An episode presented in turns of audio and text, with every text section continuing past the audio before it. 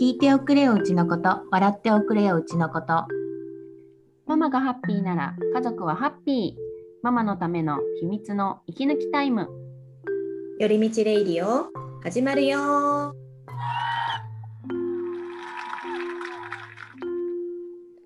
こんにちは。宮城県在住。日々を頑張るママの心に寄り添いたい。原田久美子です。この番組は子育てを頑張るママの小さな出来事から大きな事件までみんなでシェアして泣き笑い消化していこうというママのための秘密のラジオ番組です。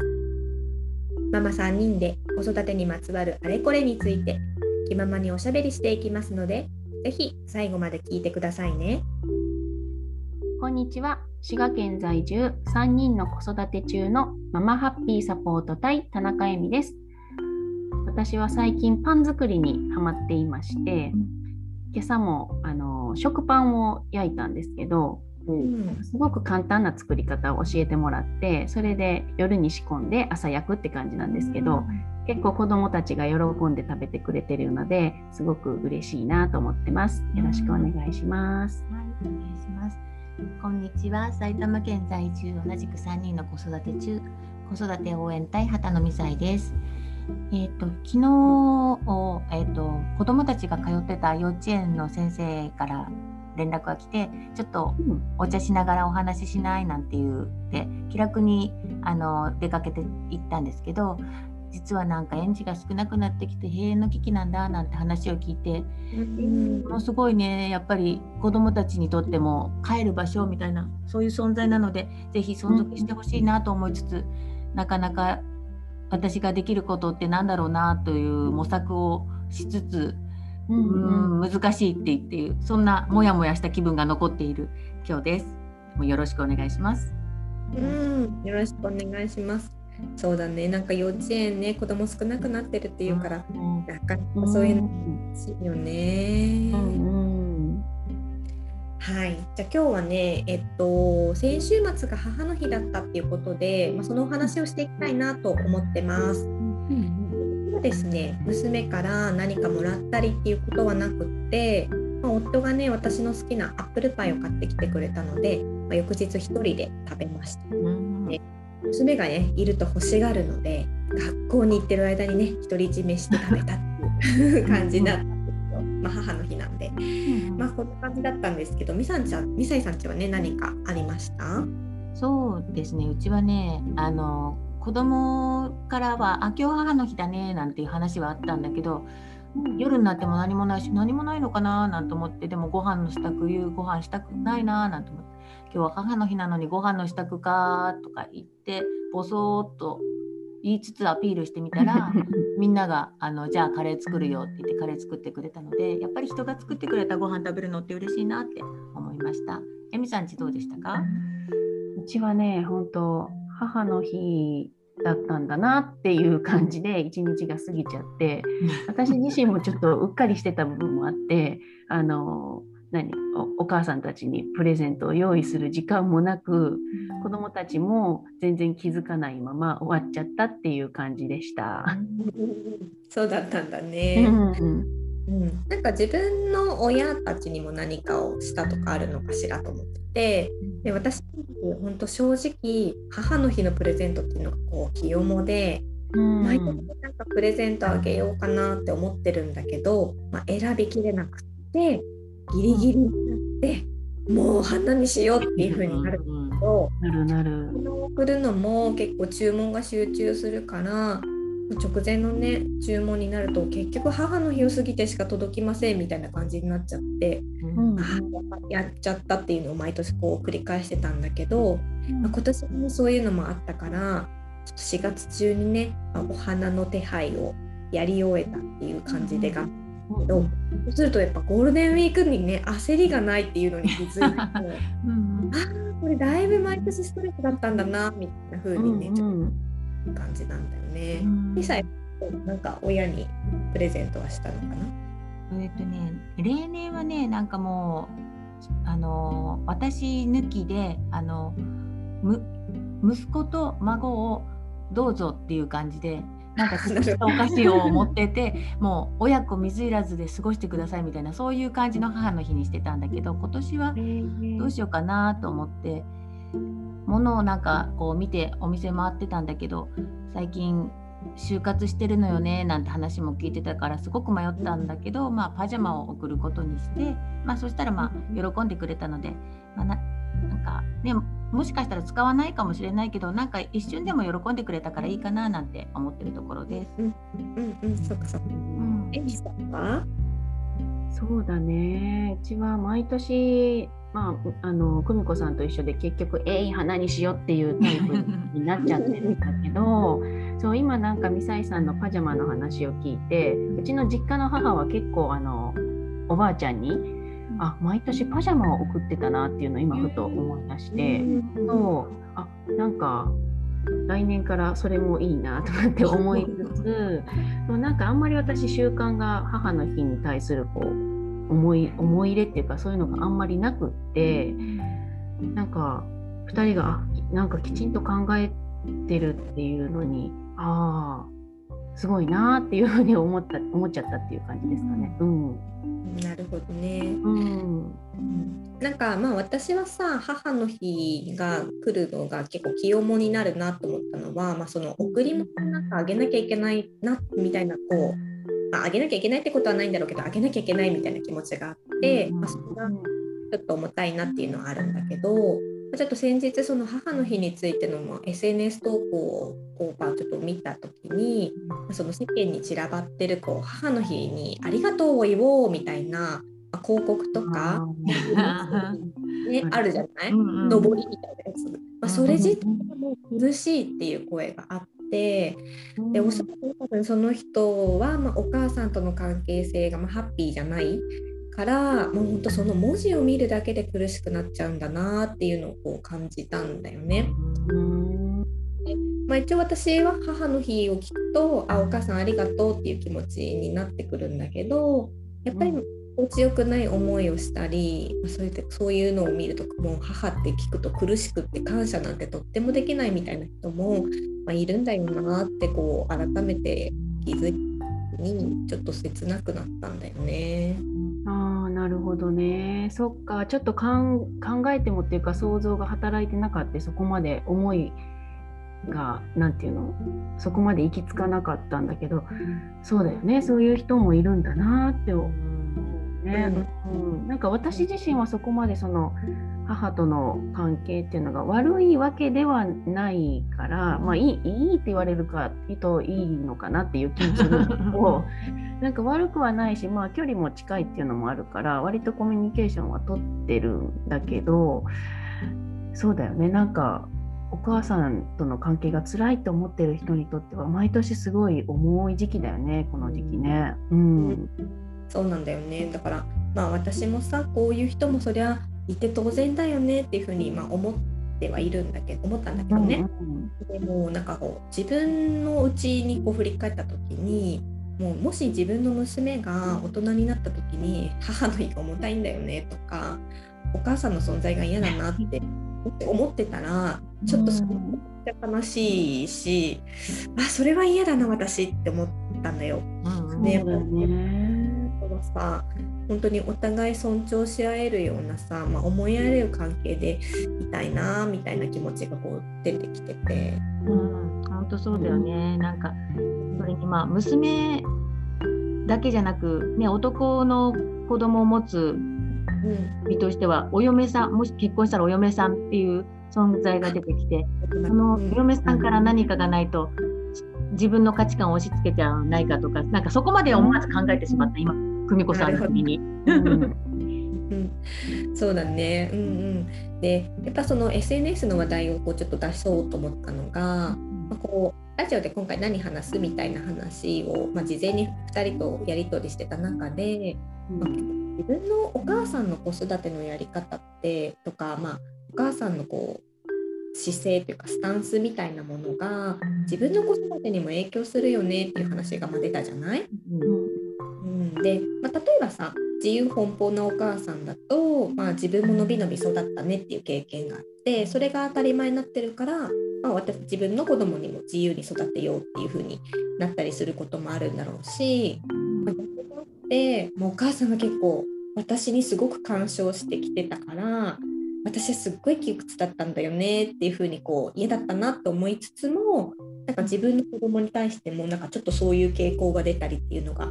あったりもすると思うんだよ。うん、だからこう自分がさ親としてこうありたいとか親子関係をこう未来こういう風にしたいなっていう風にこうちゃんとそういうビジョンみたいなものがないとこう自分の親の子育て感とかそういう価値観とか本当に目に見えないレベルで自分の中にあるものに引っ張られちゃうとかことになって、うん、それこそ本当に望まない方向にいかあの行ってしまうというか、うん、なんかそういうことがあるんじゃないかなっていうふうに思ったんですね。確かにね。うちはね母があの、嫁ぎ先ではもう辛くても我慢しろっていうかその何自分の父親から嫁ぎ先に行ったらもうなんかそこに何て言うの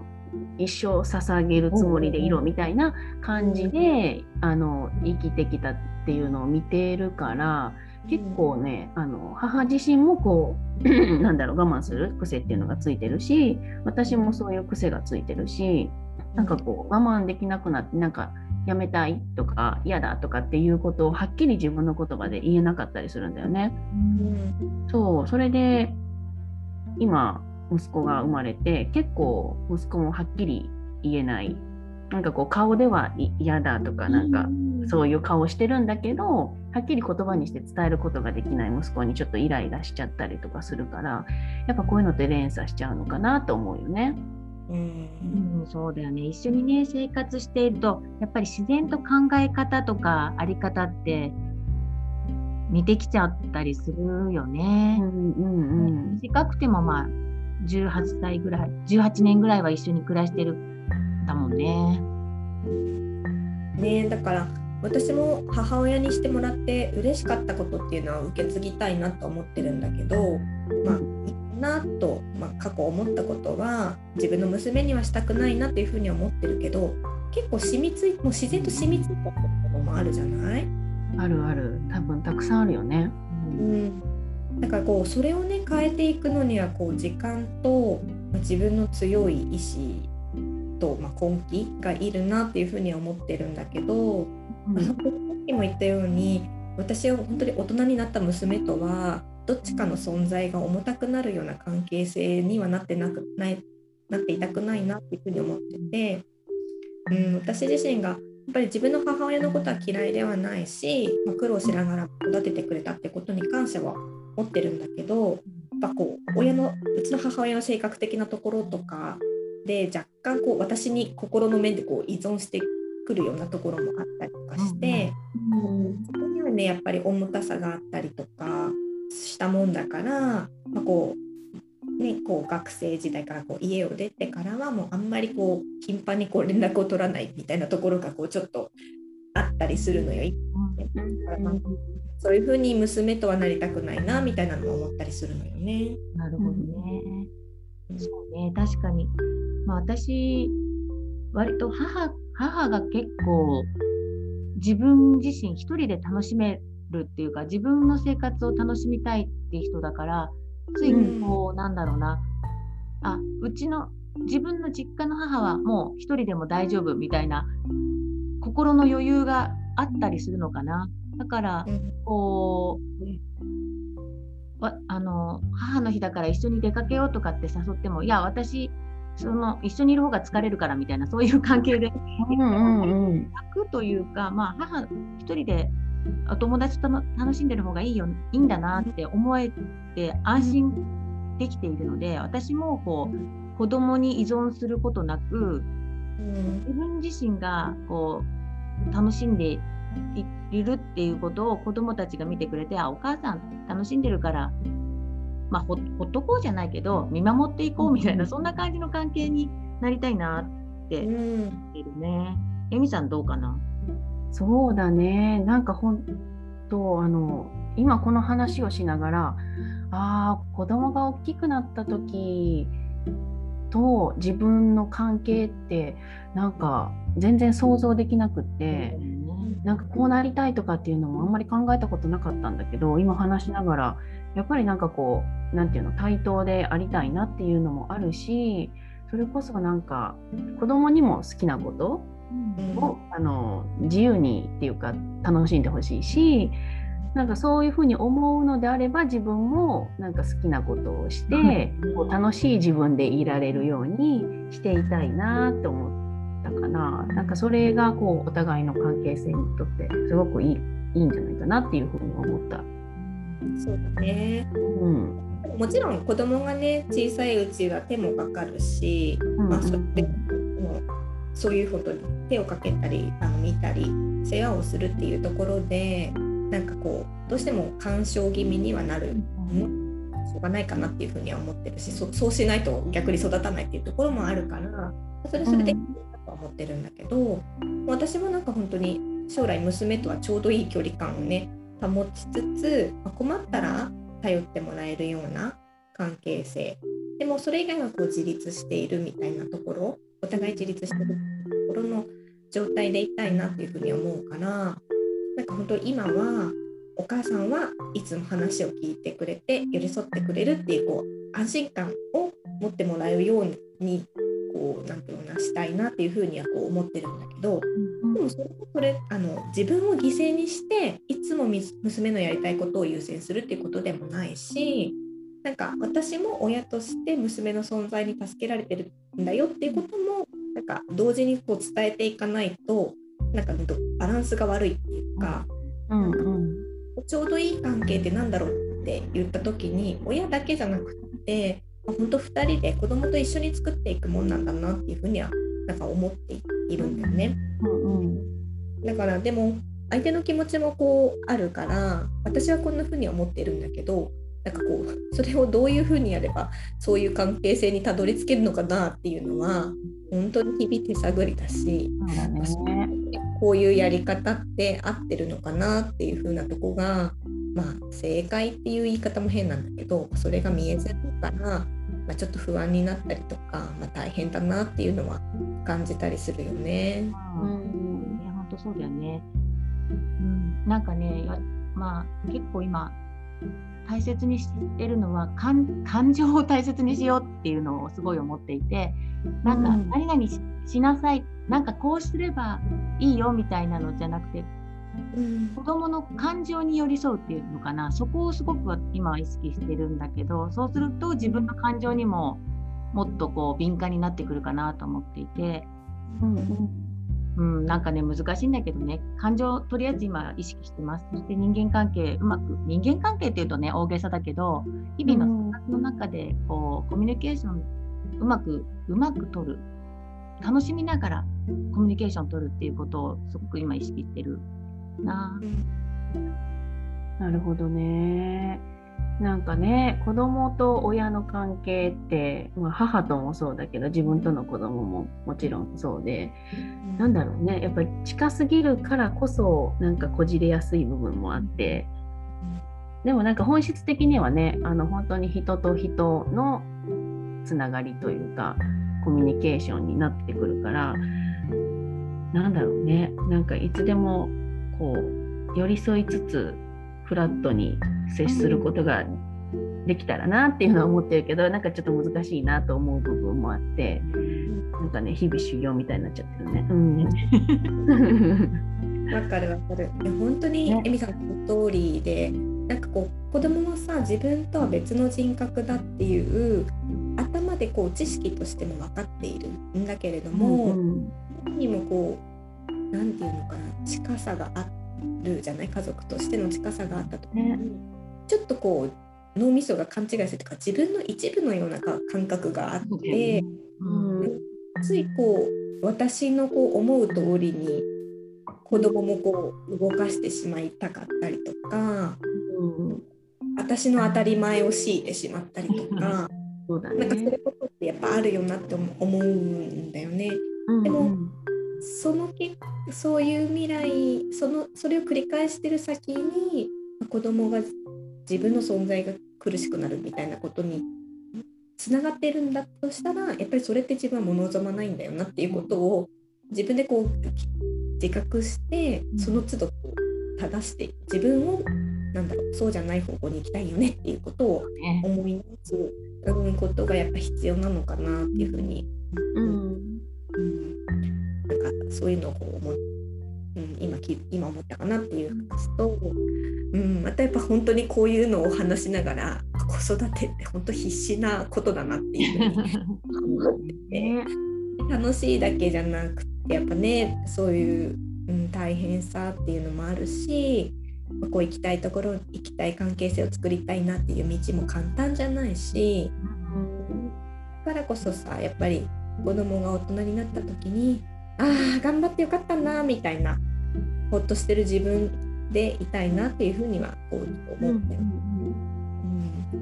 なんか本当今年の母の日はねちょっとそんな未来を考える機会だったなっていうふうに思ってます。うん、深いね。深いね。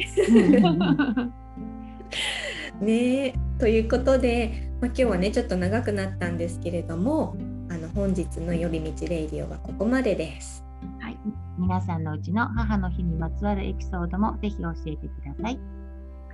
それでは今日も良い一日をお過ごしください。またね